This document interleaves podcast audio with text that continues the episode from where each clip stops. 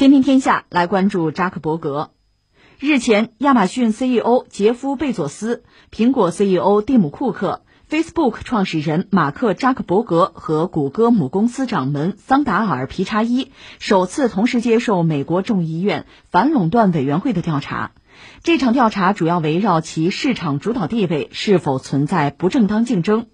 这本是一场关于商业正当性的辩论，但是由于某些令人诧异的发言，其性质已经发生了变化。美国众议院一名议员向四位 CEO 提问：是否认为中国正从美国科技公司窃取技术及商业秘密？在其他三位 CEO 均表示没有直接证据的情形下，扎克伯格却回应称：中国从美国科技公司窃取已是事实。不仅如此，扎克伯格还将科技公司的竞争问题上升至意识形态层面。他陈词称，Facebook 相信美国经济下民主、竞争、包容和言论自由等价值观，但这样的做法并不保证其一定会赢。呃，关于扎克伯格的消息，我估计这事儿完了之后，他在中国会有新外号吧？我预计就是两面派一类的这类的外号会层出不穷吧？因为扎克伯格，中国大量的网民对他还是有好感的，年纪轻轻，对吧？不但是富豪，而且，呃，创业创新呢。Facebook 呀，这样的人我们一般是敬佩甚至追捧的，称他叫小扎，而且人家呢对中国市场也是很在意，也很会营造自己的人设，比如在天安门广场慢跑啊，这个包饺子擀皮儿啊，有网民管他叫中国女婿，人家也默认呢。当然，实话实说，我们节目就关注过他，他在西方，包括在美国，有人对他早就有类似两面派这样的评论。就是在镜头面前是一码事儿，镜头之外是另一码事儿。他给自己精心打造了一个人设而已。但对我们来讲，这无所谓嘛，你们自己闹嘛。但是现在和我们就有关系了。就在七月二十八号，说起来这都是个笑话。美国国会呢，它有一个反垄断的听证会。你说这跟我们扯得上关系吗？当时是请了四家吧，就硅谷的几大巨头吧，呃，苹果算一个，另外这个。呃，谷歌实际上，谷歌的母公司去了，再就亚马逊还有 Facebook 四家科技巨头 CEO 接受应讯，反垄断这个事儿，美国人在意也不是不对，这是他们的传统。而且我们以前讲过，比如说法国甚至欧盟在欧洲要收这个数字税，就是针对美国的科技巨头的。特朗普当然很不高兴了。我们节目不是关注过吗？这跟法国还呛呛起来了。特朗普那个意思很明显，我给你翻译成现代汉语一句话，就是肉得烂在锅里。其实你说。特朗普本人，他和硅谷的高管就不对付，因为从政治立场上，硅谷当年大多数高管是支持那个希拉里·克林顿的，这是结了梁子啊。另外呢，就美国社会来说，就硅谷的富豪，就这个美国这帮高科技企业，交的税很少，又不解决就业问题，我们早就看你不顺眼了。所以你说反垄断大棒挥舞啊，打美国这几家高科技企业不是不行，但是我打可以呀，你法国人、欧洲人不行啊。本来如果我打啊，我征税，这钱是我得着，你们拿走哪行啊？这是特朗普和欧洲之间的问题啊。总而言之，我想说什么呢？就是反垄断，国会搞一个听证，你们几个给我来啊，接受我们的质询，这是没有问题的。问题在于它变味儿了，你不是反垄断吗？跟中国有什么关系啊？矛头居然就对准了中国。有议员就向四家公司 CEO 问了同一个问题，就说。是否认为中国政府窃取美国技术？重复一下，就你们四家，你们是否认为中国政府窃取美国技术？其他三家大概是一个答案，没有，我们没证据，就是手头没有任何证据表明中国涉及到就窃取美国技术这个问题，没有。只有扎克伯格站出来说，这是毫无疑问的。而且就在这次听证之前，他们还发一份声明，就 Facebook 发份声明啊，就是把矛头对准中国。一个说什么呢？说我们这个 Facebook 是一家骄傲的美国公司，我们信奉民主啊、包容、自由表达和市场竞争的原则。然后就说中国在打造一个基于自身视角且价值观和美国截然不同的互联网。中国的科技企业正在向其他国家输出这种价值观，所以我都无语了。我是靠说话为生的人，我都不知道说什么好了。你就说自由表达吧。你不崇尚自由表达吗？你既然自由表达，人家就可以和你不一样吗？那都一样叫自由表达吗？迎合你就叫自由表达吗？这不笑话吗？另外，我们今天节目谈到那个 TikTok，那不基于自由竞争，人家赢了吗？你扎克伯格，你两次山寨人家的产品，没有山寨成吗？你真崇尚这种自由竞争吗？你没有啊！美国人现在是通过行政手段打压人家，要把人家拆解，把那个业务短视频要切出来吗？本来微软说他要接，但是特朗普似乎并不愿意、不认同微软承担这个工作，这个他还插手呢，哪还有一点点市场经济的影子？哎，所以想起中国一句古话，这叫顺我者昌，逆我者亡啊！这上上下下。不管是从他们这个行政机构，就是白宫，还是到华尔街，还是到硅谷，怎么我们看到的都是这么一种气味，这么一种风格呀？就可发一笑吧。在美国历史上啊，可能确实有一个时期，大家真正的是崇尚那种什么民主啊、自由啊、竞争啊那套东西。在如今呢，依然挂在嘴边上，不这么讲就是政治不正确了。可是你看看做的这一桩桩、一件件，这算不算背叛啊？中国现在有个词叫“不忘初心”嘛。你从他们的行为看，这算忘了初心了吧？这不是笑话了吗？感慨一下吧。第一个，你说这个扎克伯格，他当年也算是通过方方面面的努力吧，通过各种渠道向中国示好。现在我们多加俩字儿吧，是向中国市场示好，是向从中国可能获得的利益示好，如此而已嘛。而如今呢，他选择站队，他投奔了美国政府，他把宝压在这一边。你说那是不是意味着其他几家，这不是四家吗？其他三家在中国有巨大的利益，所以不敢吭声呢？呃，扎克伯格其实在中国也有很大的利益，因为他那 Facebook 有很多就是国内的想到海外一试的企业会投放广告嘛。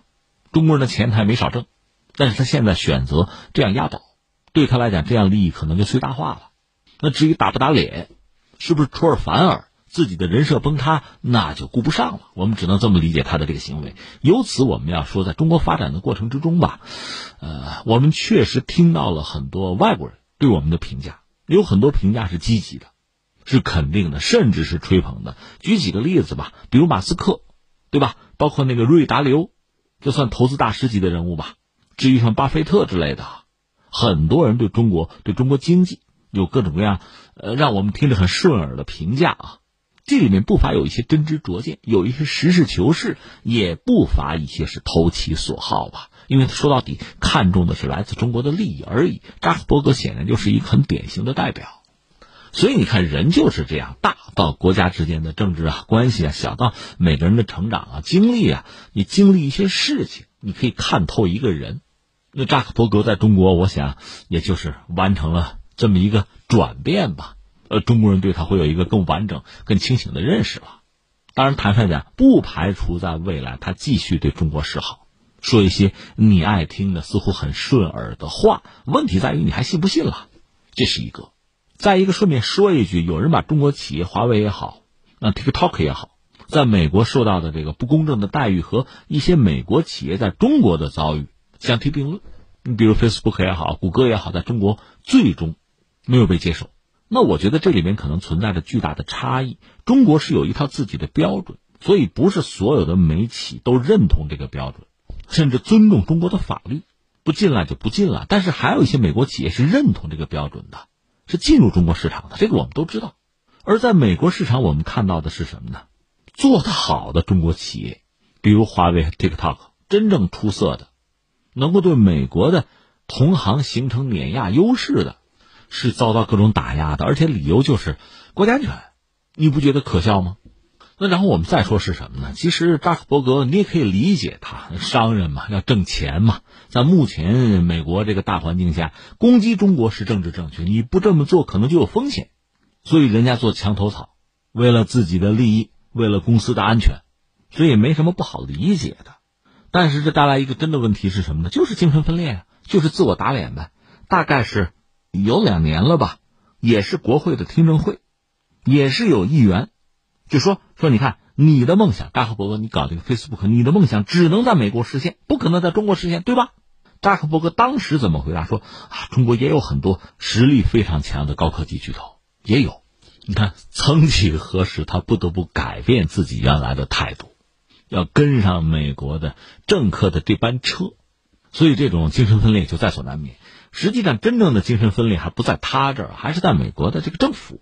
前两天我们聊了，就是蓬佩奥，有一个所谓新冷战演讲啊，专门跑到尼克松那个故居，他私人博物馆，跑到那儿去讲了。那意思就算账吧，尼克松你错了，对吧？一九七二年你跨过太平洋去握中国人的手的，你是跟中国人接触的第一人，你错了嘛？我们要冷战嘛？这是蓬佩奥的演讲，但是有意思在哪儿呢？他那个演讲的第二天，美国的国防部长就是马克·埃斯珀，他有一个表态，说中国是一个有着传奇历史、丰富文化和了不起的人民的国家。我们不是要寻求冲突，我们致力于与中国发展建设性和注重结果的关系，并且在我们的防务关系中打开交流渠道，等等等等等等。你说，哎，这俩人这个表述对差异很大，是吧？前两天还有一出呢，就是在美国人关咱们那个休斯敦的总领馆之前，埃斯珀不还有个表述吗？今年年内我要访华呀，争取访华。你说，哎，他们俩这是对手戏是吧？有点这个意思吧？他的外交系统和国防系统打起来了是吧？精神分裂是吧？所以你是觉得现在有点乱，有点不正常啊？就这么一个状况。所以你看这个新闻给我们几点感受啊，一个是在美国真正的权力啊，白宫啊，特朗普那有，那你想蓬佩奥必然要迎合他，宁可做的极端，做的更过，也不能站到对立面上去，对吧？另外呢，你像这个华尔街、硅谷，这都是掌握美国实际权力的，或者是掌握着美国真实权力的，这不是部门了，是群体啊，是领域啊，这个让人很感慨。而像扎克伯格这样的人，虽然说他有。很大的名声，有足够的财产，但是在这个关键的时刻，他要选边站。这个人的悲剧或者说人设崩塌就在这儿。在美国，有些政客确实几十年如一日的反华啊，有。不管怎么说，那帮人还算是表里如一啊。这位啊，那就是个投机分子而已。可是我们要说，他这样做有他迫不得已的一面。你可以说他投机啊，为了利益啊。但是真正的麻烦在于，在美国国内，在决策层。当然，我们认为对华的态度总的来说是逐渐的达成共识，就是把中国作为一个主要的竞争对手。但是在具体的对华策略上，你看到非常大的不同，而这种不同并不是各自基于理智、基于对现实的分析做出来的一套比较科学的系统的决策，不是，带有非常大的偶然性和个人色彩。最典型的就是刚才我们讲埃斯珀和蓬佩奥他们的这个发言。他们的表述和他们所在部门在处理中美关系的时候的这个作为啊，就非常大的差异，甚至是彼此矛盾。